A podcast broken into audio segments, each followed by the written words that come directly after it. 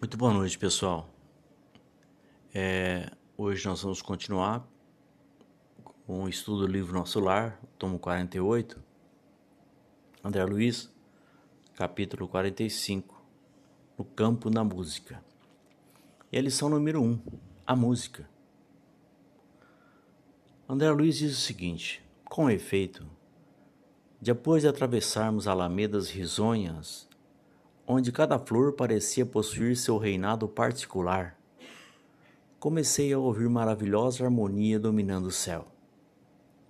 Na terra, há pequenos grupos para o culto da música fina e multidões para a música regional.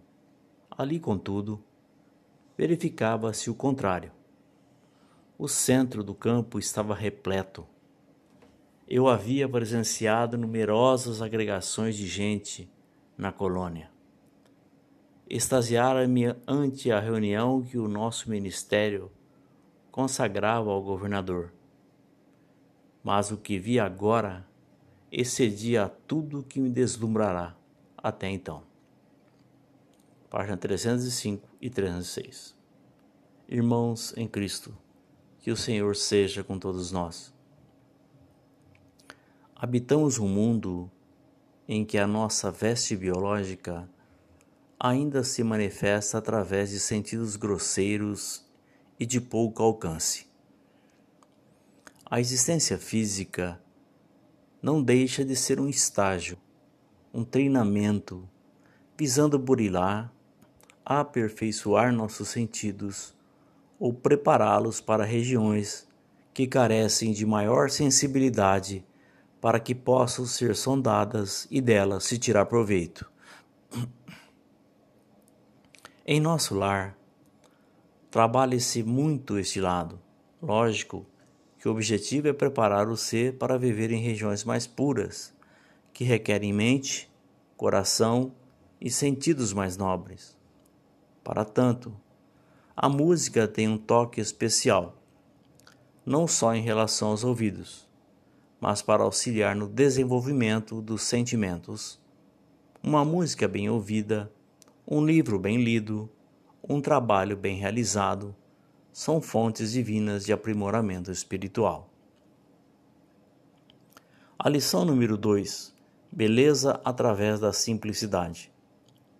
Diz André: Era a expressão natural de tudo, a simplicidade confundida com a beleza a arte pura e a vida sem artifícios. Elemento feminino aparecia na paisagem, revelando extremo apuro de gosto individual, sem desperdício de adornos e sem, a, sem trair a simplicidade divina. Grandes árvores, diferentes das que se conhecem na terra, guarnecem belos recintos iluminados e acolhedores. Página 306. Esta lição é de uma grandeza imensa. Lição primorosa, que nos mostra aquilo que não aprendemos ainda. Que para sermos felizes não precisamos de muita coisa, mas de posturas e comportamentos simples. A simplicidade é marca indelével dos anjos.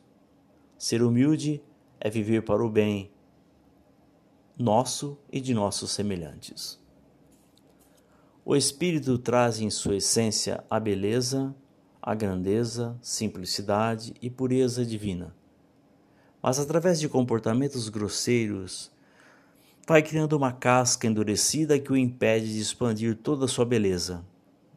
Depois de estabelecida essa crosta, gerada pelas impurezas que acumulamos, somente o esforço, determinação e coragem em se criar os ingredientes que irão aos poucos nos ajudar a romper esta imensa carcaça de inferioridade.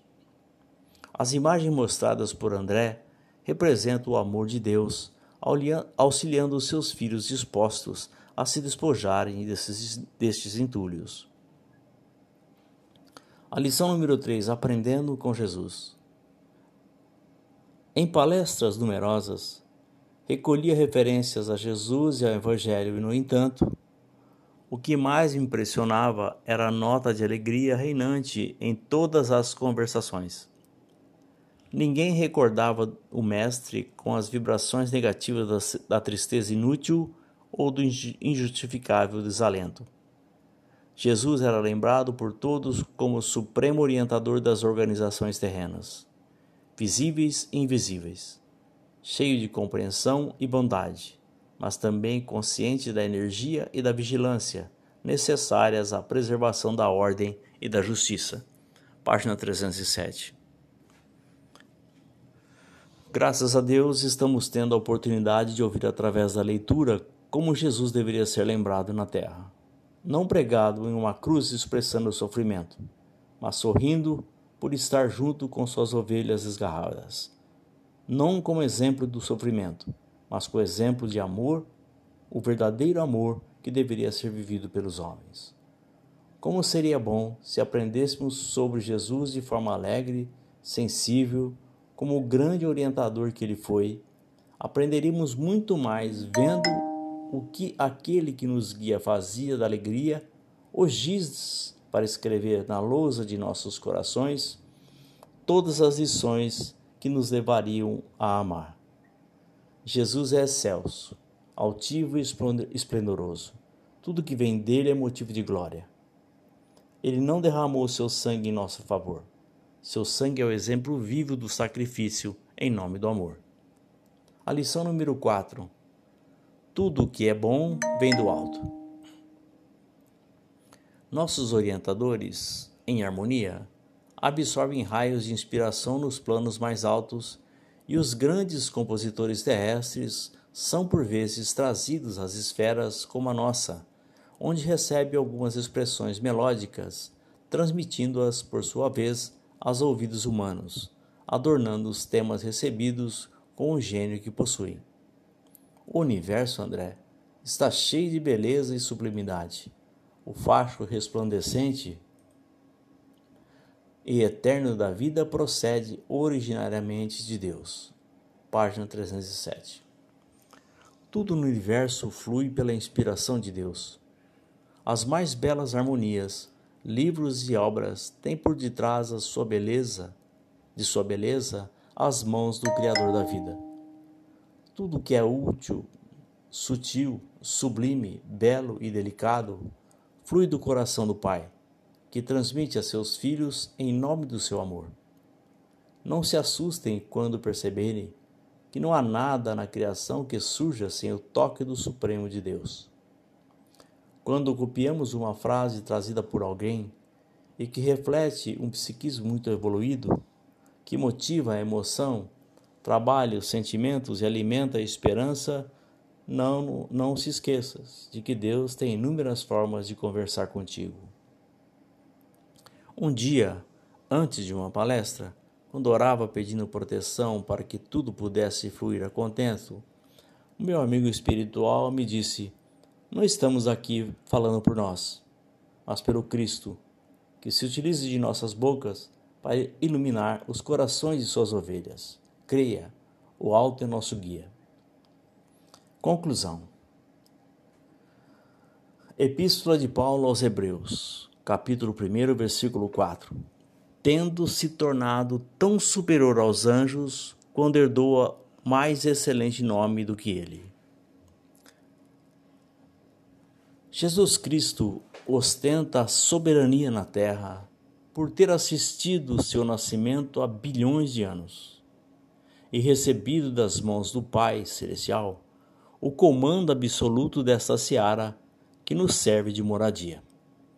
Todos os espíritos do plano em que movimentamos, por bênção do Senhor, beijam nossas mãos como se fossem as de Jesus, em gratidão a Ele, por acompanhar os nossos nascimentos, revigorando nossas consciências dia a dia no intercâmbio divino com a criação. Miramês.